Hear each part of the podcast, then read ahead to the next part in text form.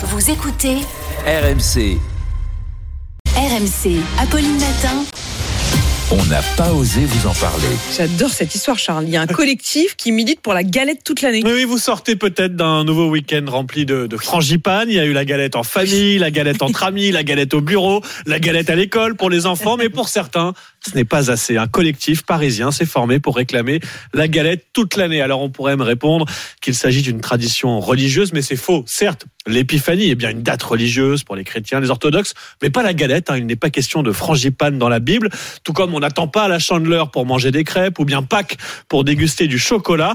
Ce collectif s'est donc réuni à Paris au cri de la galette toute l'année, pas seulement le 6 janvier. Ils sont allés jusqu'à coller Ils ont des, des stickers. quoi, ils ont des slogans, ils ont collé des stickers sur les vitrines des boulangeries même pour faire bouger les choses. Action symbolique, même si on peut rappeler à ces accros de la frangipane qu'il existe des dizaines de recettes hein, sur Marmiton. Oui, ils peuvent la qu'en- faire. Voilà, Mm. en cas de gros manque au cœur de l'été, ils peuvent toujours. Moi, je suis pour le sapin toute l'année. Peut-être on peut en parler demain. Un Ah. collectif sapin toute l'année. Moi, je trouve tellement sympa. la C'est triste quand le sapin s'en Mais la bûche toute l'année, oui.